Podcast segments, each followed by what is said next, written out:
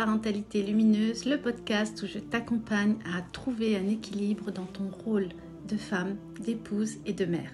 Je suis Dalila, maman de six enfants, enseignante et spécialisée dans la psychologie de l'enfant et de l'adolescent et en parentalité. Bonne écoute Chaque parent a envie de voir son enfant réussir au niveau scolaire, au niveau professionnel, au niveau de sa vie maritale. Et ça, c'est tout à fait normal. Et on a envie d'aider nos enfants.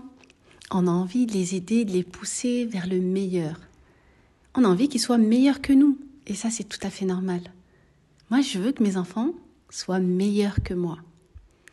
Et donc forcément, on se dit, on va mettre le paquet, on va tout faire pour qu'ils réussissent.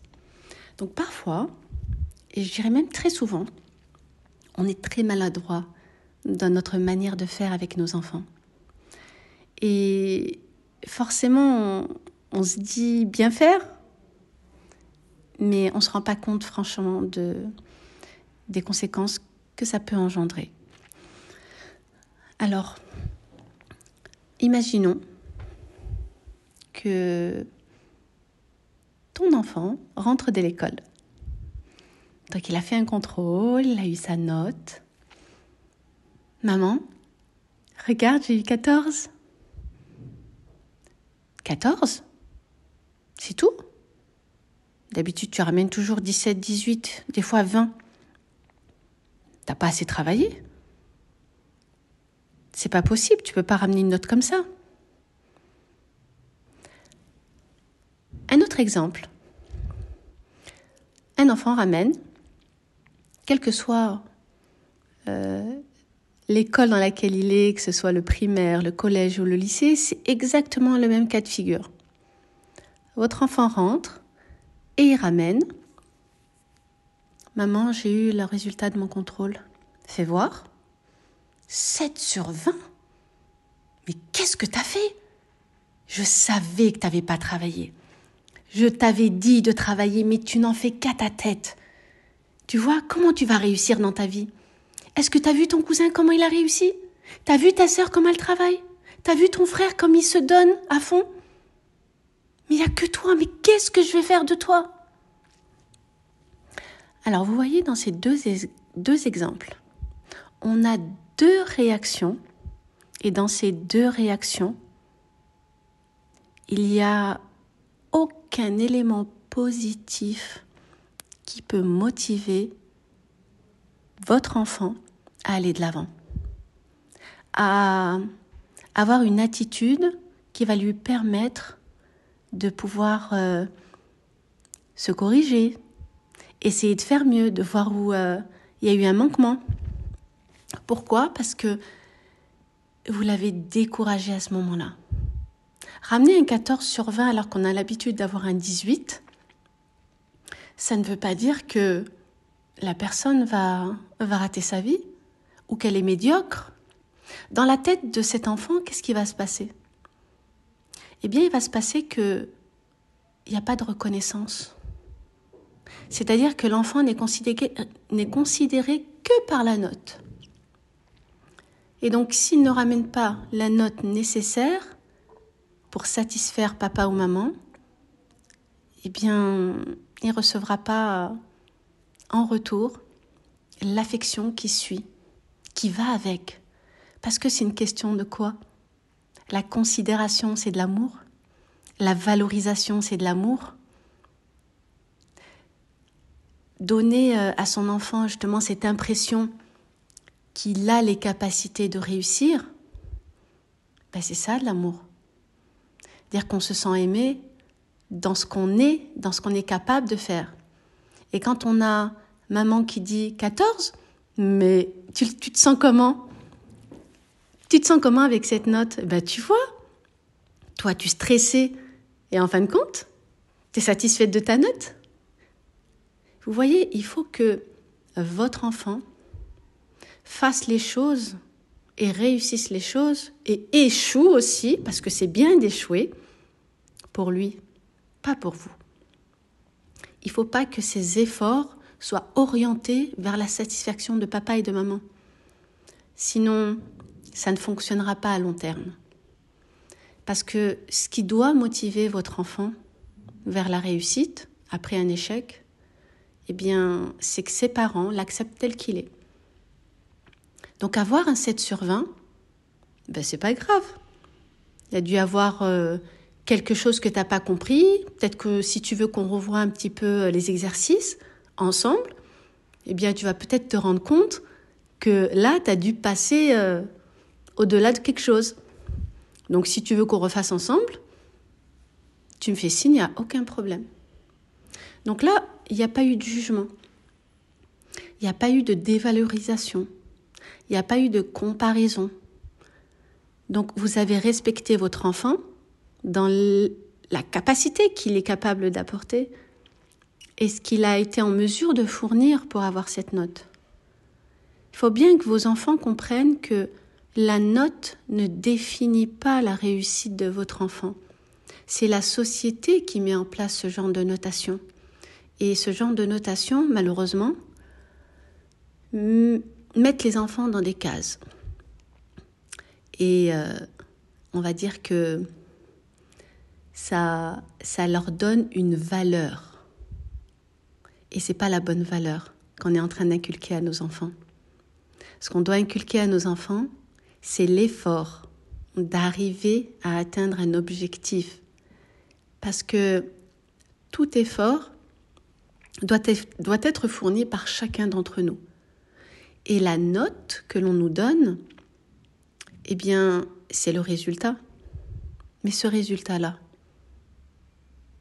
n'oubliez jamais, on revient toujours à la source.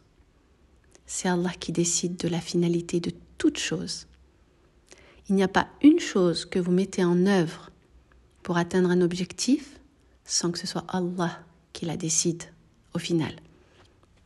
Vous n'avez que l'obligation de l'effort. Le résultat ne vous appartient ni à vous, ni à vos enfants. Et c'est pareil pour tout le monde. Nous devons amener nos enfants à vouloir faire l'effort. C'est dans l'effort qu'ils vont trouver le plaisir et le bonheur d'œuvrer. Parce que ce qu'il faut savoir, c'est que lorsqu'on atteint un objectif, un résultat, l'obtention d'une note ou euh, euh, d'un prix, peu importe, bien à ce moment-là, l'effort il s'arrête. Ça y est, j'ai eu. Point. Le goût n'est pas. Euh, il finit par passer. Nous, ce qu'on veut inculquer à nos enfants, c'est que l'effort doit être constant à chaque instant et que même lorsqu'on atteint un objectif, l'effort doit être toujours là, présent. Parce que rien n'est acquis rien ne sera jamais acquis jusqu'à la fin. Donc ils doivent apprendre à aimer l'effort qu'ils mettent dans chaque chose du quotidien. Et ça, ils ne peuvent l'obtenir que si on est bienveillant avec eux.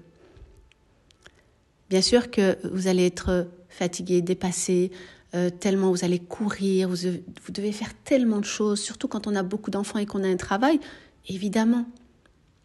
Mais cette euh, autonomisation que vous faites à vos enfants, que vous apprenez à vos enfants, elle leur servira et elle vous servira à vous aussi, parce que c'est tout bénéf pour vous. Ce qui va permettre à votre enfant de d'être mature, ce n'est pas le fait que vous fassiez à sa place, que vous lui évitiez l'échec. C'est pas le fait que vous mettiez tout sur la, table et de lui dire euh, Tu viens mon chéri, le repas il est prêt, viens manger, je t'ai servi. Non. Tu viens m'aider à mettre la table On va poser sur la table ou tu viens m'aider à préparer le dîner Et ensuite, il se servira. Il en mettra sur le côté, c'est pas grave. Mais il se sert. Personne n'est au, service des autres. C'est-à-dire que on doit apprendre à être autonome. Est-ce que tu veux que je te serve? Ou tu veux te servir tout seul? Et vous verrez, hein, la plupart du temps, ils veulent se servir tout seuls. Quand on les laisse faire par eux-mêmes, ils ont euh, ce sentiment d'être, euh, d'avoir de la valeur, de compter à vos yeux, d'être en quelque sorte euh, des adultes. Et ça, c'est important pour eux. C'est important de se sentir important. Mais on n'a plus le temps de faire ce genre de choses. Tout est fait dans le vide-vite. Et ce qui est important dans tout ce que je suis en train de dire, c'est que oui, on est en période de, de, fin de trimestre. Il y en a qui passent des examens, il y en a qui ont des contrôles, il va y avoir les bulletins. Alors, quand vous recevez le bulletin de vos enfants, regardez-le avec eux.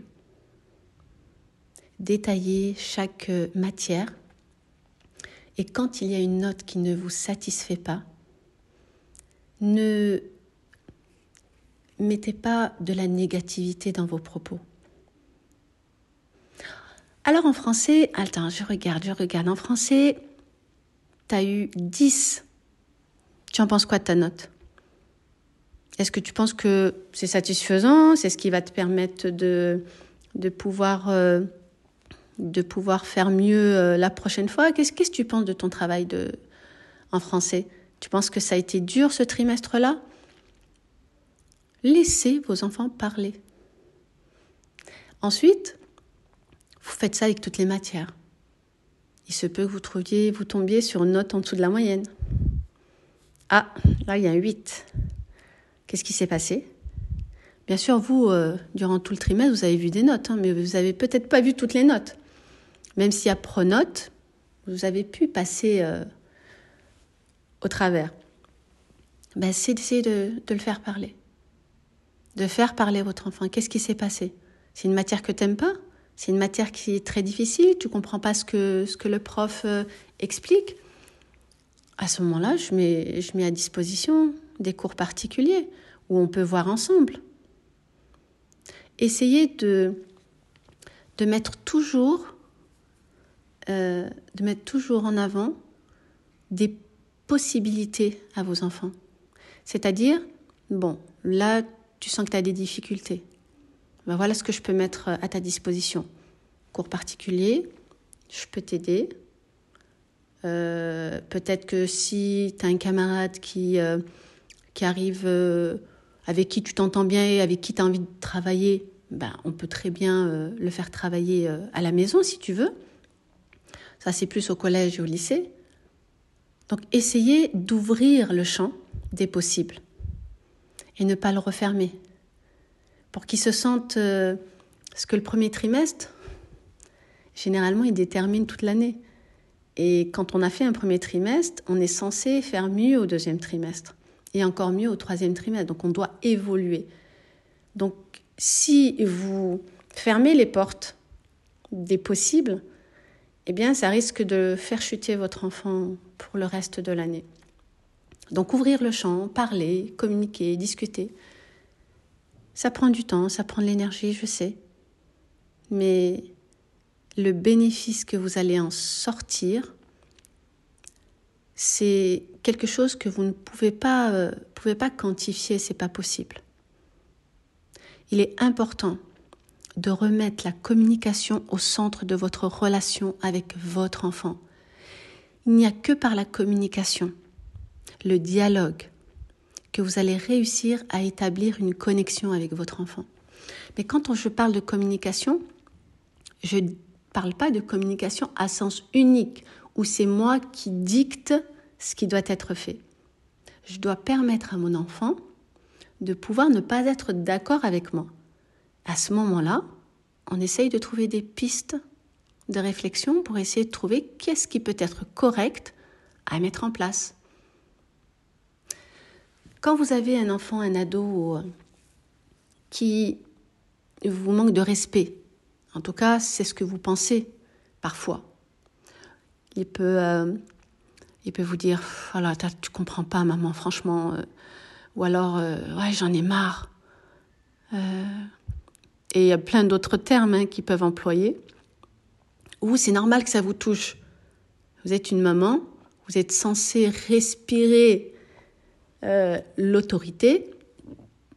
Et donc le fait que votre enfant vous réponde de cette manière, ça vous heurte et c'est tout à fait normal. Mais en attaquant vous aussi, vous ne résoudrez pas le problème parce que quand votre enfant vous parle de cette manière, il est en train de vous dire Maman, s'il te plaît, écoute-moi. S'il te plaît, ouvre le dialogue. J'ai envie de parler, mais j'ai tellement de colère à l'intérieur et je suis sûre que tu comprendras pas que, voilà, j'ai pas envie de parler. J'ai envie de m'enfermer dans ma chambre. J'ai envie de rester euh, tout seul, toute seule. Et j'ai envie de parler avec mes copines. J'ai envie de parler avec mes copains. Il n'y a qu'eux qui me comprennent. Donc ne coupez pas la conversation avec vos enfants. La communication, elle est importante. D'ouvrir un champ où ils peuvent s'exprimer. Ils peuvent ne pas être d'accord avec vous. Et surtout, s'il vous plaît, ne jugez pas leurs propos. Ne jugez pas les réponses qu'ils vous donnent. Ne vous sentez pas attaqué quand ils vous parlent. Quand vous voyez que vous répondent, ils vous donnent une réponse qui vous paraît inappropriée ou négative à votre, à votre sujet, hein, parce qu'ils peuvent très bien vous dire bah, écoute, maman, euh, t'es tellement sévère, euh, t'es trop méchante, euh, maman, t'es es ceci ou t'es cela, au lieu de, vous, de lui dire ou écoute, j'ai tout sacrifié pour toi. Et c'est comme ça que tu me remercies? Avec du manque, avec un manque de respect comme cela à ta mère? Vous êtes ingrat. J'ai tout donné pour vous. Alors, euh, la, communication, elle s'arrête. Votre enfant, quand il vous dit Maman, euh, t'es comme ci, t'es comme ça, ben dites-lui Ah bon? Et à quel moment je suis comme ça? Eh bien, quand j'arrive de l'école ou quand je suis dans ma chambre ou ah franchement je ne savais pas je me suis même pas rendu compte. Eh ben écoute je vais aller voir papa je, vais lui dire aussi est-ce que il a remarqué que je me comportais comme ça avec toi? Donc vous allez voir votre époux ou votre épouse et vous lui dites qu'est-ce que tu penses de ce que ce que vient de dire euh, Omar? Qu'est-ce que tu penses de ce que vient de dire Samira? Elle vient de dire que à des moments, euh, j'étais comme ci, comme ça. Et là, votre mari, euh, s'il voit que vous êtes euh, ouverte au dialogue, il vous dira la vérité. Parce que lui aussi, il n'a pas envie de se manger les foudres. Hein.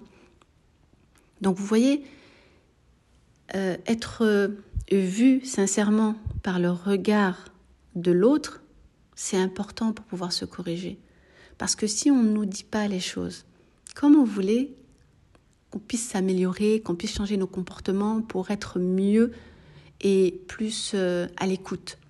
On ne peut pas parce qu'on on estime être dans le juste, on estime être dans la, dans la, bonne, euh, dans la bonne direction et que c'est comme ça qu'on doit faire. Donc c'est pour ça que c'est important de parler avec euh, vos ados du collège, du lycée, pour voir comment ils vous perçoivent. Et je peux vous assurer que la manière dont ils vous perçoivent, alors là, la liste, elle est longue. Parce que je l'ai testé, ça. Et je peux vous assurer que ça pique, hein Ça pique. Mais c'est normal. C'est normal. Vos enfants sont en pleine construction identitaire. C'est normal que ça, ça, que ça se bouscule un peu. C'est tout à fait normal qu'il y ait des désaccords. C'est tout à fait normal que vous n'ayez pas les mêmes euh, euh, horizons de pensée. Et c'est pour ça que le fait de se poser et de laisser justement cette liberté dans la discussion, eh bien, va permettre justement de créer un lien solide entre vous et vos enfants. Et c'est ce qu'on recherche tous. Mais ça va être dur parce que c'est quelque chose dont vous n'avez pas l'habitude et c'est tout à fait normal. Et il ne faut pas perdre pied, il ne faut pas désespérer, il ne faut pas s'impatienter, parce que c'est un chemin qui est dur, qui est ingrat, qui demande vraiment de la patience, mais le résultat, je peux vous assurer que le résultat, il sera là. N'attendez pas que le résultat il se fasse demain. dans un mois, dans un an. Le résultat, il se fait quand ils deviennent matures. Et comme je vous l'ai déjà dit, la maturité, c'est à partir de 24 ans. Donc patientez, parce que le résultat, c'est le résultat de la tranquillité. Merci d'avoir écouté Parentalité Lumineuse et n'hésitez pas à partager l'épisode autour de vous sans modération. Et retrouvez-moi sur Instagram, Telegram, TikTok et YouTube.